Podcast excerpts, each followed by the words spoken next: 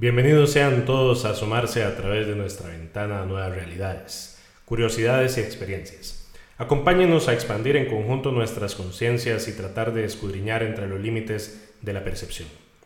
André Calderón Enríquez y Andrés Blanco Morales le queremos por un laberinto de misterios, intrigas, cuestionamientos y conspiraciones. El guardián de ese laberinto no lo permite. ¿Cierto, Mr. Joe? Psst, Mr. Joe. Ah, very well, Mr. Joe. Halloween. Truco o trato. Así es. El día de hoy vamos a tratar de escudriñar entre las curiosidades y características de esta celebración. Porque, pues, de data reciente, eh, estamos acostumbrados a que todos los 31 de octubre en los países occidentales, pues se haga esta celebración que ya ha pasado más que de celebración a convertirse realmente en un tema meramente de marketing. Correcto, y a perder el verdadero origen. Es correcto, la idea es más bien que vayamos a navegar en la historia y poder identificar cuál es el origen de esta fiesta, si realmente tiene un origen pagano, si más bien tiene un origen religioso y también, por ejemplo, por qué se asocia el Halloween a los gatos negros Oh. o a los murciélagos. ¿O por qué a las calabazas? ¿O por qué el color anaranjado? Bueno, todo ese tipo de temas son los que vamos a tener el día de hoy. Y para comenzar, pues es claro que lo que tenemos que identificar es el origen. Vamos a ver, realmente los historiadores, los etnólogos y antropólogos no se ponen de acuerdo en relación a cuál podría ser el verdadero origen de la fiesta de Halloween. Porque hay dos teorías concretas. Una es que eh, lo que se trataba de celebrar era a una diosa eh, romana o pre-romana que se llamaba Pomona, que aparentemente era la diosa de la fruta y la semilla y que más o menos en las épocas que ahora mm, corresponderían al mes de octubre, pues se hacía un tipo de celebración muy ligado a los campos, y a, lo fructífero, digamos, de la próxima cosecha, fin de una cosecha, etc. Pero hay otra teoría que más bien lo remonta un poquito más atrás a tradiciones celtas. Y acordemos que para la época del Imperio Romano, más bien los pueblos celtas eran pueblos barbáricos que se encuentran más bien con el Imperio Romano y entonces muy probablemente ahí hubo un cruce entre eh, tendencias eh, religiosas paganas de ambos mundos. Esa celebración celta se llamaba Samaín y era básicamente dentro del calendario celta el entrar a una época oscura. O sea, básicamente se decía adiós al verano y entrábamos a una época de oscuridad donde las cosechas más bien iban a menguar debido a la parte climática. Acordemos que cuando se está ya en un otoño, entrando en invierno, más bien comienzan a cambiar las hojas de los árboles, comienza a crecer la cosecha y más bien los pueblos comenzaban a recolectar lo que habían cosechado para meter en silos y poder guardar la cosecha para después del invierno. Entonces esto para ellos era muy simbólico, porque obviamente lo tenían ligado a decir, estoy viendo cómo nace desde la primavera pasa el verano, el crecimiento de, un, de, de una planta, ¿verdad? de un árbol, de frutas o de, de, de, algún tipo de tubérculo, lo que sea. Y que nos dan medios de sobrevivencia. Exactamente, que al final nos ayuda a vivir y luego más bien decrece la vida de esa planta y muere. Entramos a una época oscura. Entonces ellos ligaban a que este cambio de época en el año también tenía que ver con que ingresamos a una dimensión que no se veía, una dimensión de los muertos, una dimensión de los espíritus. O sea, como se hacía oscuro, de igual forma entramos a una zona tal vez poco vidente, donde los espíritus circundaban en la historia. Donde las brujas, según ellos, gozaban de su mayor poder. Así es. Finales de octubre, inicios de noviembre. Es correcto. Bueno, precisamente eh, hay otros que hablan que es precisamente donde los pueblos celtas se encuentran con los romanos, donde ya los romanos hacían la celebración de esta diosa Pomona y se juntan ambas celebraciones. Entonces, Vamos a ver, se junta el Samaín junto con la celebración Apomona y se hace más grande esa festividad, que llega hasta los días actuales.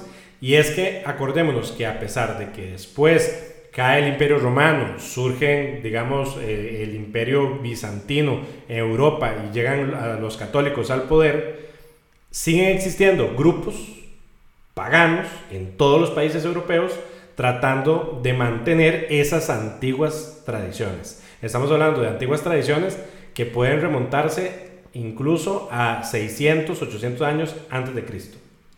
Mm. Hay otra gente que dice que realmente la celebración del Halloween como una celebración a los muertos, o sea, si nos vamos solamente al tema de celebrar a un muerto, ¿ok? Podría irse incluso a 3.000 años atrás. ¿Por qué? Porque desde que las civilizaciones son civilizaciones, han habido en casi todas de ellas algún tipo de celebración, homenaje o culto a los difuntos. Y alrededor de la muerte. Y siempre alrededor de la muerte. ¿Y por qué alrededor de la muerte? Porque es la incógnita más grande para el ser humano. Nunca vamos a saber qué se siente morir y vivir para contarlo, ni vamos a saber qué es lo que pasa después de morir. Claro. Y es lo que nos hace humanos al final. O sea, ellos veían, acordemos de que todo lo que eran las antiguas civilizaciones, ellos trataban de llegar a ser Dios. O su punto, digamos, de mira para convertirse en mejores hombres era tratar de llegar a tener las mismas cualidades de un Dios. Y un Dios es inmortal. O sea, para un Dios, en teoría, en su concepción, no existe la muerte. Por ende, nosotros que sí somos seres vivos, morimos. Entonces ellos querían entender por qué los dioses no morían y por qué nosotros sí lo hacíamos. Y como tampoco entendían qué había más allá, entonces ellos rendían un culto o un respeto, que luego se, se por decirlo así, eh, a eso, como lo dice Andrés, a esa incógnita. Ahora, lastimosamente, pues eso suena muy bonito, muy histórico, muy mitológico, pero a hoy ya ha cambiado completamente. Y a hoy se ha vuelto una fiesta completamente comercial. Totalmente comercial. Que no tiene ningún problema. Digamos, también hay que hay, hay gente que, que, es muy, ¿cómo se dice? O, rechaza asumir costumbres de, otras, de otros eh, países y regiones y también pues no le gusta la, la, por tradiciones religiosas, ¿verdad? Celebrar lo que son los muertos, ¿verdad? También se malinterpreta. Hay mucha gente que, usted mismo lo acaba de decir, nació para celebrar a los muertos. O sea, fue una, una, una festividad que nació inofensiva como una forma de recordar a quienes habían muerto y abandonado el mundo de los mortales. Ahora, que eso se tornara para que otra gente lo empezara a usar para que ritos disques satánicos o que otra cosa, son otros 100 pesos. Es correcto.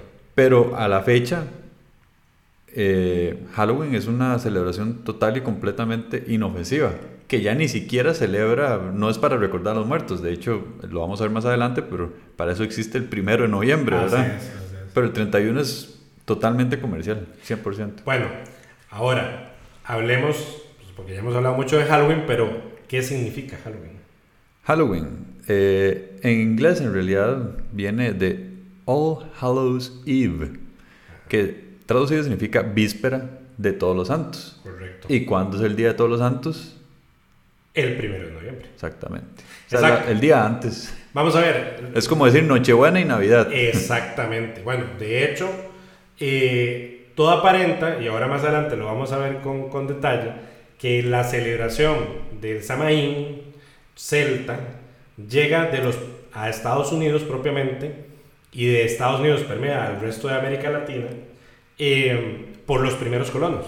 O sea, acordemos de que llegan a Estados Unidos para fundar sus colonias, colonos, eh, que venían de Inglaterra, que venían de Escocia, venían de Irlanda y de otras partes de Europa, que traían consigo reminiscencias de esos cultos celtas.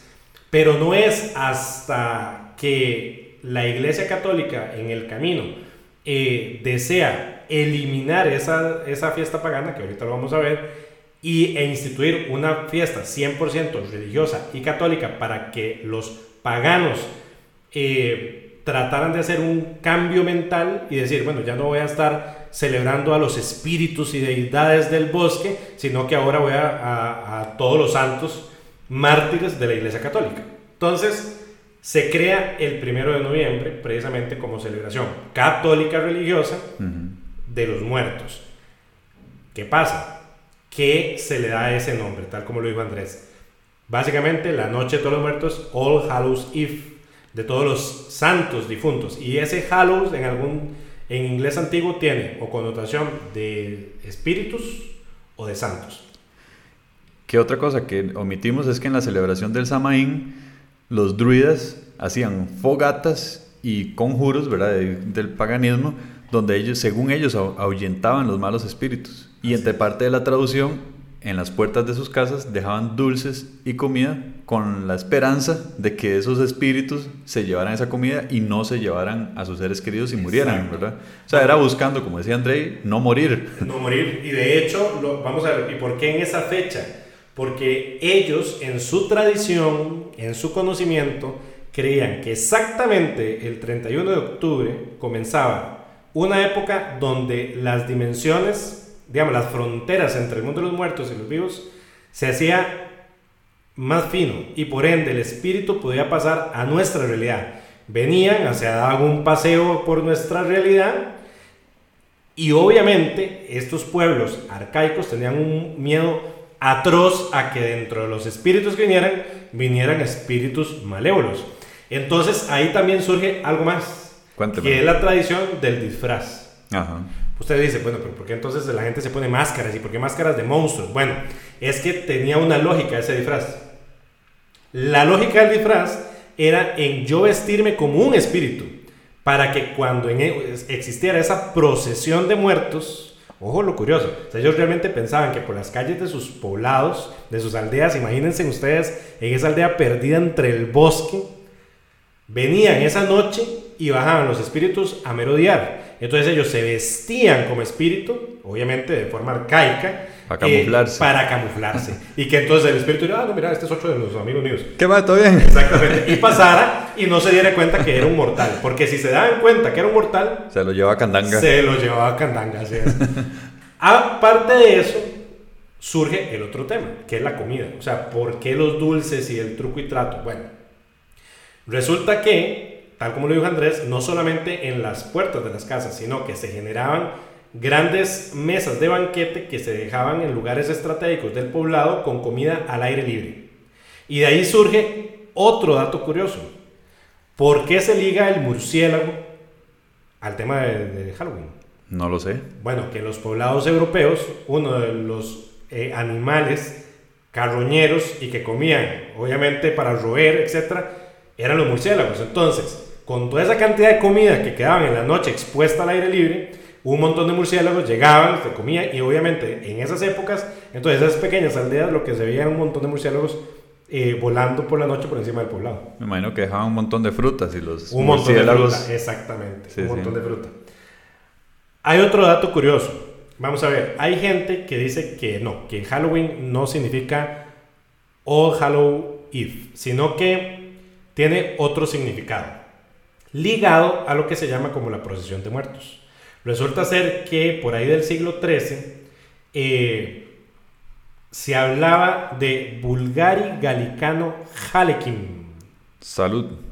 ¿Qué es eso? Hablaban de lo que se llamaba Omesní, Mesnada, Ejército, Compañía, Santa Compañía, etc. Pero todo lo que tenía que ver era que era una procesión de difuntos. Okay. En otras palabras, en ese siglo XIII se hablaba que en más o menos estas épocas se veía nuevamente, porque como el límite entre la frontera del mundo de los muertos y el mundo de los vivos se limitaba, los espíritus pasaban hacia nuestra realidad y generaban procesiones de muertos. Habían testigos oculares de esas procesiones de muertos, según la tradición y leyenda, y a eso le dieron un nombre. Y aparentemente el que lideraba esa procesión de muertos se llamaba Helekini, o mm. Helekin con doble L de hecho. Entonces, la gente cree que la palabra Halloween devino o derivo de ese Helekini, que era como decir el que lideraba a la procesión de muertos, y que incluso también es una derivación de luego el arlequín, de la palabra arlequín, que luego se convierte en un tipo de payaso. Curioso. Muy interesante. Bien, ¿qué más? ¿Por qué el color anaranjado? ¿Por qué? Por el otoño. Ah, todas las hojas pasan de su color verde y bonito a color café naranjusco. Exacto. Ahora, otro tema. Usted sabe que usted podría tener fobia al Halloween. Ah, sí, ese es un dato curioso. Sí, es un dato curioso. Resulta ser de que hay una enfermedad psiquiátrica, que es un tipo de fobia, que se llama samainofobia. De ahí es Samaín. Exactamente, que es básicamente la fobia a todo lo que tenga que ver con Halloween. ¿Y por qué fobia a Halloween? Porque, bueno, ¿se acuerdan lo del, lo del truco y trato? Ajá. Bueno, este trick or treat eh, se deriva, bueno, primero que nada, de que entrada la Edad Media, los que seguían celebrando esta festividad llegaban a las casas o andaban en los poblados solicitando alimentos o comidas para darle luego y dejarle a los muertos para que estos muertos estuvieran contentos. Lo que pasa es que después que la Iglesia Católica transforma esta festividad en la festividad de los santos difuntos en el 1 de noviembre, más bien ahora la gente que era eh, más pobre, por diosera, etcétera, iban tocando de casa en casa solicitando a cambio de comida el rezar o ir a las iglesias a rezar por los muertos de la familia. Porque la gran aristocracia de ese entonces, de la Edad Media, pues no se iban a, a, tomar su tiempo para ir a la iglesia a rezar al muerto. Entonces, la gente más pobre se ofrecía. Dice, bueno, yo alquilo mi tiempo para ir a rezarle a su muerto, pero me da usted a cambio comida. Comida. En las puertas. De eso fue cambiando, fue cambiando, hasta que más entrado ya el siglo XIX y siglo XX, ya los niños eran los que iban a tocar a las puertas nuevamente a pedir algún tipo de dulce o algún tipo de tema, también nuevamente a cambio de la oración. Esa parte de oración cambia luego a más bien hacer un truco o una travesura. Y de ahí, bueno, es que también cuando llegó a América, obviamente ya ahí perdió cualquier eh, certificado, significado espiritual que podía tener la celebración y la gente escudada en el anonimato de lo que es un disfraz, pues era más atrevida en el, en el, colectivo a hacer travesuras. Entonces llegaban, pedían confites, alguien jugaba de vivo, le decía que no, no le iba a dar eh, algún confite y pues hacían eh, travesuras en las casas y de ese tipo. De hecho, en algún momento hasta se tornó peligroso en América, en Estados Unidos, porque ya la gente disfrazada, eh, o sea, llegaron a hacer hasta asesinatos y cosas de ese tipo hasta hubo involucramiento del Ku Klux Klan. Así es. Metido en eso. Y es después, muchos años después, y obviamente de ahí sale la mala fama del Halloween también, porque si nos vemos hasta ahora, en realidad no hay razón para uno decir, mira, qué, qué fiesta más eh, mala, no, no hay ningún problema con eso. Pero es cuando llega a América, empieza a haber esos asesinatos, empiezan a haber ya gente que se vuelve loca, empieza a hacer rituales satánicos y, y de ese tipo, donde ya empieza a crear una connotación bastante negativa y después tienen que volver a sanar porque es, es, un, es una celebración bastante sana en cierta forma y tienen que empezar a, a, salvar esa celebración y convertirla otra vez en algo positivo y bueno. Exacto. Bueno, de hecho, aquí entra otro tema curioso. Nosotros, sobre todo en los países latinoamericanos, creemos que el Halloween existe desde siempre y sobre todo está ligado desde siempre con la cultura estadounidense, que es de donde nos viene primeramente. Pero la realidad es que es el Halloween como tal, pensado en gente que se disfraza, eh, el, intercambio de dulces y toda esta temática, realmente es algo muy reciente. Estamos hablando que en Estados Unidos y Canadá comienza de forma oficial en 1840. Y eh, a raíz de la práctica ya como fiesta, incluso con eh, desfiles públicos, etc., es a partir de 1900. De hecho, es hasta en 1921 en Minnesota que surge la primera fiesta concreta y desfile en Estados Unidos relacionado con el Halloween. Eh, ahora, esto es propiamente el día del 31, pero habíamos hablado del 1 de noviembre. Correcto. Bueno, ¿de dónde viene que sea el 1 de noviembre la noche de los santos difuntos para la Iglesia eh, Católica? Bueno, resulta ser que en el año 609 el Papa Bonifacio IV eh, rededicó, acordemos, estamos en pleno Roma, habían todavía templos romanos antiguos. Entonces él toma uno de esos templos y le dice, a partir de ahora, este templo ya no va a ser para los dioses paganos, porque ya el imperio romano está convertido al catolicismo, y ahora va a ser dedicada a Santa María y de todos los mártires. ¿Okay? Y instaura una celebración que es el 13 de mayo, o sea, realmente la, fecha original de los santos difuntos era el 13 de mayo. Pero resultó que en esa misma fecha los paganos tenían otra festividad llamada la festividad de Lemuria, que era un antiguo festival romano pagano también para los muertos. Entonces luego ya entre el año 731 y el 741 el Papa Gregorio, Papa Gregorio III, es el que decide, dice, no, me está causando mucho ruido el tema de que todavía siga siendo la celebración en la misma fecha, fecha donde se generaban celebraciones paganas y traslada precisamente la celebración ahora sí ya al primero de noviembre. Nada más que coincide con el Sameín. ¿Y por qué uno el 31 de octubre y por qué luego el primero de noviembre? Bueno, porque a lo largo de la historia, por ejemplo, incluso la misma Navidad, comienza una noche antes y termina el día después la celebración. Entonces, está pasando igual con Halloween. Comienza el 31 y realmente la celebración termina el primero de noviembre. Y también ayuda a convertir a la gente. Claro. Porque convierte una fiesta pagana y la oficializan como fiesta católica. Inmediatamente nuevas generaciones nacen ya pensando que es católica y inmediatamente se convirtieron en católicos y ahí va, es una conversión, una forma de convertir a la gente a, a sus creencias. Así es. En la glósfera es donde se practica sobre todo esta celebración. En Canadá, Estados Unidos, Irlanda y Reino Unido. Eh, aquí en, en, Latinoamérica, en España, en los países de Centroamérica, es conocido. A pesar de eso, en Australia y Nueva Zelanda no se da tanto la celebración, a pesar de que son también excolonias británicas.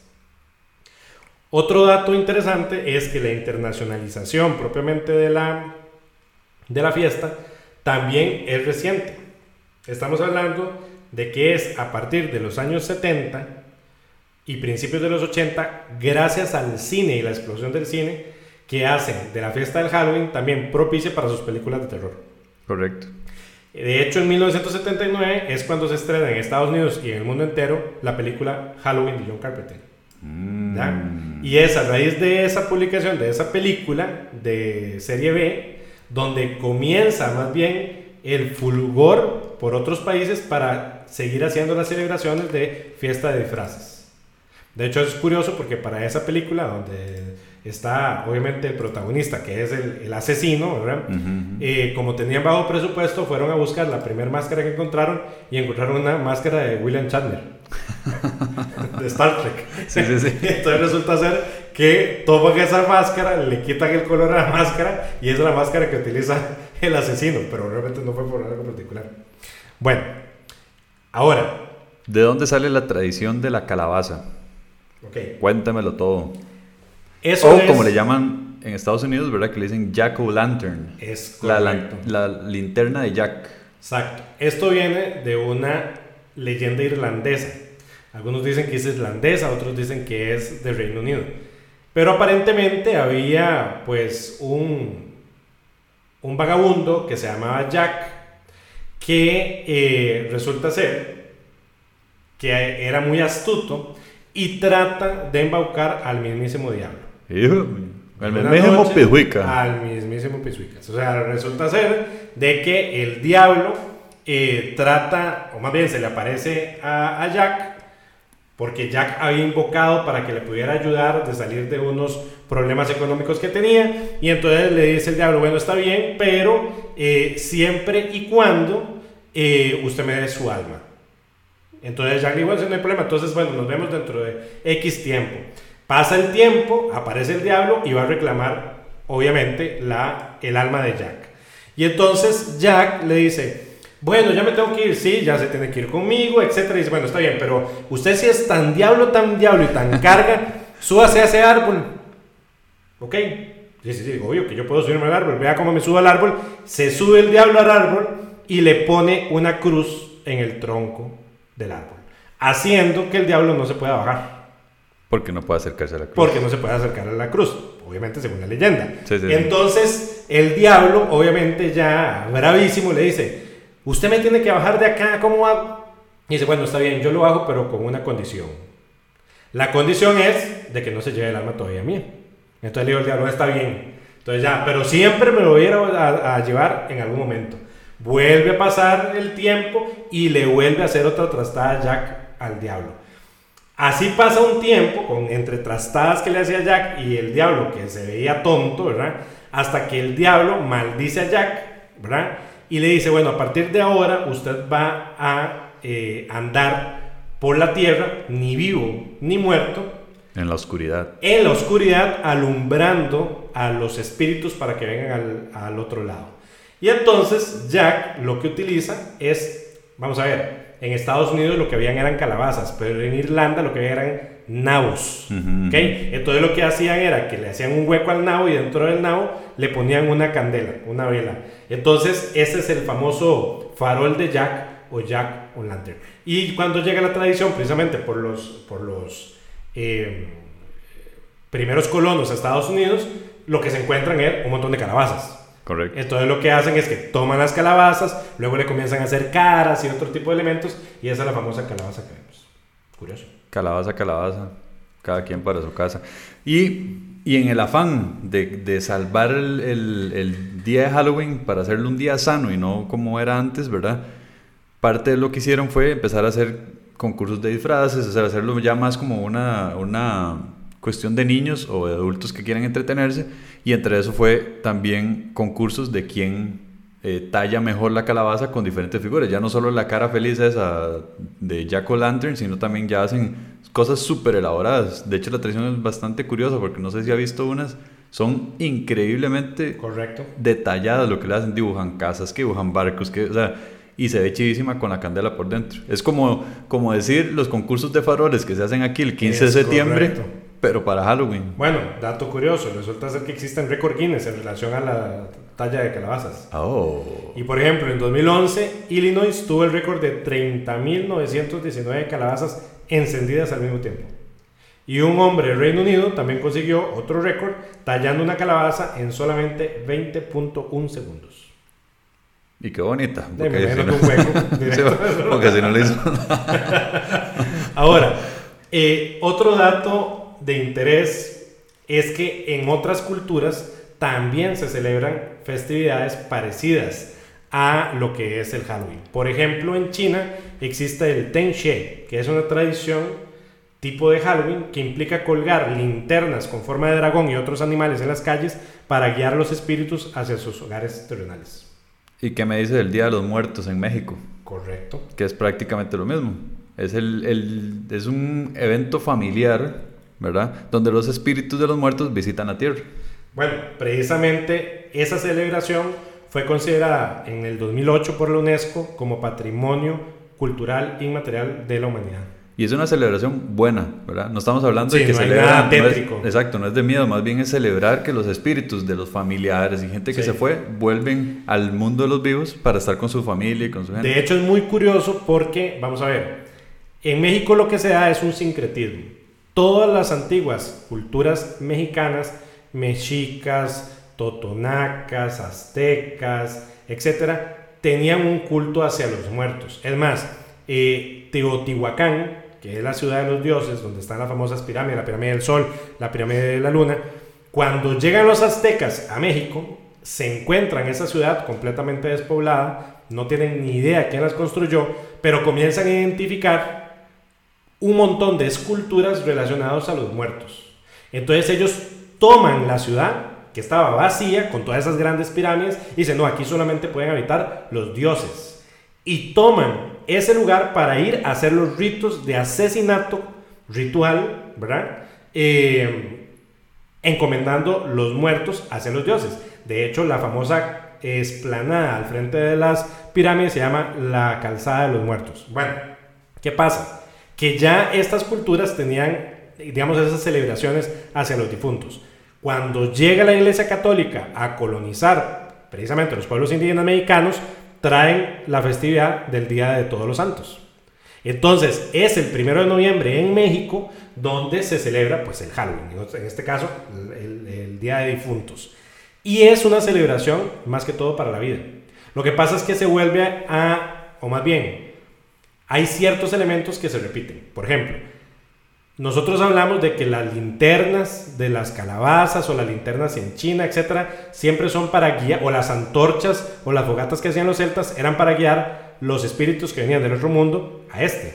En México se utiliza una flor, ¿ya? Una flor de calabaza eh, específica que esa flor es la que, en teoría, ponen en los caminos para que los muertos puedan ser guiados. Y nuevamente, es una tradición El que no era, se llama. era una tradición pagana que nuevamente los católicos tomaron y la convirtieron al día del... O sea, hicieron que coincidiera con el- la misma fecha de todos los santos para que indirectamente se convirtiera más gente al catolicismo. Claro, de hecho, vamos a ver, en México también eh, se hace el truco y trato. Nada más de que en vez de pedir de truco y trato, uno pide una calaverita. Y es porque dentro de la tradición está hacer calaveras de azúcar, o sea, un dulce en forma de calavera, y la gente pide esa calaverita. Esas mismas calaveritas tienen otras connotaciones. Resulta que en México se habla también de calaveritas que son rimas cómicas en relación más bien a un vivo. Entonces se pone la rima como que si el vivo estuviera muerto para burlarse, digamos, de ese, o en una forma chistosa, en ese tema. Y es costumbre hacer altares. Exacto. Altares Sumamente elaborado. elaborados para los familiares difuntos. Difuntos. Para que en teoría los visiten e incluso ponen ofrendas para esos difuntos con cosas que les gustaban. Entonces, si, si, si a André Licor. le gustaban las galletas chiqui, entonces hacíamos un altar con galletas chiqui para que llegara a comer ahí. Exactamente. De hecho, en México comienza la celebración desde la preparación del altar y termina con algo sumamente interesante, que es la familia yendo al cementerio con comida, sentándose en las lápidas de los difuntos, haciendo como decir un picnic en la noche al frente de los muertos. Porque, y les llevan de hecho comida, licor y otras cosas y las dejan ahí expuestas en los, en los cementerios para que en teoría esa noche baje el difunto, vea qué tan alegre está la familia y luego se lleve esa comida. Pues no sé quién luego se va a comer esa comida, pero de que la dejan ahí, la dejan. La dejan ahí. Exacto. Eh, y por ejemplo, elementos que ellos utilizan es la copa de agua, porque siempre el agua, el- la sal, etcétera, son elementos ritualísticos o que tienen un significado para purificar, pues todo este tema. Ponen las fotografías, como decía Andrés, de los difuntos y se hace un altar. En los países asiáticos pasa lo mismo. Por lo general, en el país asiático, siempre en la casa hay un rincón para honrar a los antepasados. Entonces ponen las fotos del abuelito, la abuelita, la bisabuela, etcétera, y siempre hay una cerilla de incienso para que haya una luz siempre prendida recordándole dónde está el plano más cercano al muerto y dónde es su lugar donde se tiene que mantener. Yo creo que lo que es rescatable es que es, al final de cuentas, inició como algo inofensivo y a la fecha es algo inofensivo. Sí. Y si bien tiene varios nombres, de acuerdo al lugar del mundo donde sea, al final de cuentas el objetivo es recordar a quienes se fueron. Que en algún momento de la historia se haya prestado para hacer cosas malas y, y pésimas, asesinatos o ritos eh, malos, la verdad es que no nació para eso.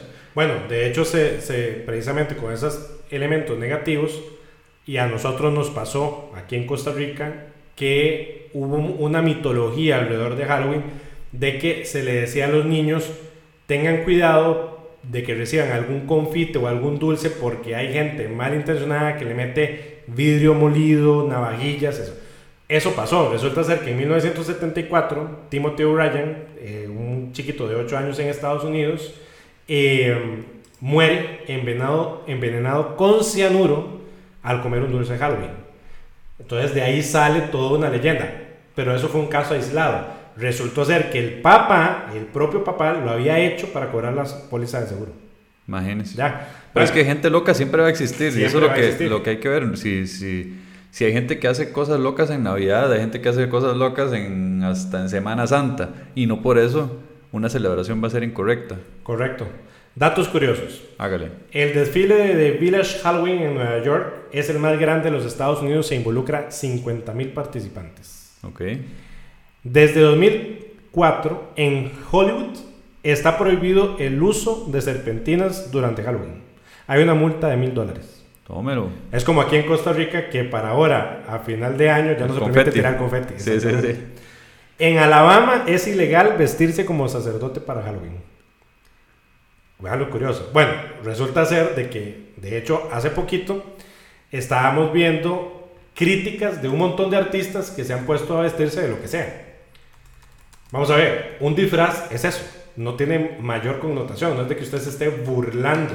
Sí, sí. Bueno, lo que pasa es de que hoy en día es tan delgado el hilo entre la moral, entre lo que se debe y no se debe, que todo el mundo tiene una objeción para todo. Entonces, eh, si yo me he visto de árabe, es porque me estoy burlando de esa etnia. Si me he visto con la cara pintada, por ejemplo, de negro, quiere decir que estoy eh, burlándome de los afrodescendientes. Entonces, se ha circunscrito ya a un tema más moralístico. Eh, otro dato curioso, resulta ser de que el dulce más vendido para el 31 de octubre es un dulce que por cierto es horrible, que se llama candy corn o dulce Ah, de sí. maíz en Estados. Sí, de hecho es hasta un símbolo de Halloween. Por lo Correcto. menos en Estados Unidos. Es ¿verdad? correcto. Harry Houdini murió un 31 de octubre. Eh, man. Halloween duplica comercialmente las ventas de golosinas de San Valentín y Navidad juntas. No, hombre, los, los productores de confites deben estar aplaudiendo para que llegue el 31. Los refugios de animales prohíben la adopción de gatos un 31 de octubre porque se sabe que es para sacrificarlos. Qué miedo. Nuevamente por el tema de cómo se ha tergiversado el tema. Vamos a ver, Andrés decía que hay gente que lo utiliza las mismas épocas precisamente por esto, que hay la creencia, que es la época donde aparecen los espíritus, etcétera, que las brujas tienen más poder, que se hacen celebraciones satánicas o paganas o lo que sea, y en los pobres gatos los toman. La realidad detrás del rito del, del gato es porque un papa hace muchísimo tiempo se le ocurrió decir que el gato eran espíritus o el demonio encarnado, pero simple y sencillamente por, digamos, la identificación de un papa en concreto. Otra curiosidad. Para evitarle, para evitar eh, consumir, porque al final de cuentas es eso, un consumo de una fiesta, ¿verdad? Mercadeo. Una fiesta estadounidense en Costa Rica, convertimos el día de Halloween en el día de las mascaradas, que es una es. costumbre muy típica del Muy país, típica donde hay gente que se viste de lo que llaman las gigantas, que es un muñeco como es pintado de payaso o algo así, que suele hacer, que se suele cargar en hombros y hace que la persona sea hasta, se vea como de dos metros y pico, y bailan con los brazos sueltos al, con- al compás de la música, digamos. Exactamente. Pues bueno, creo que, que ha sido un acercamiento a lo que es una celebración que hacemos todos los años o que hemos visto todos los años, pero que se desconoce mucho de sus orígenes y connotaciones. Y también que, que, como dicen, no es una celebración latinoamericana, no llegó aquí, pero yo también, es mi opinión, no es, no es malo absorber a veces costumbres de afuera. Y más si sirve de excusa para que gente adulta que estamos viviendo en un mundo lleno de estrés y todo, juegue de niño y salga a disfrazarse, porque en ninguna otra época del año la gente se atreve a hacerlo. Entonces es una, una excusa suficiente para que gente adulta disfrute como cuando era niño. Así es. Bien, para despedir el programa, nuestras tres máximas. Primero, no hay que creer ni dejar de creer. Segundo, a como es arriba es abajo. Y tercero, siempre debemos estar alertas, ya que lo increíble puede suspendernos, sorprendernos en cualquier momento. Eh, acuérdense de compartir el programa en redes sociales y por favor, si nos conoce, dígale a otros. ¿Cierto, Mr. Joe? ¿Cómo? Sí. No, no. Ya, ya terminamos.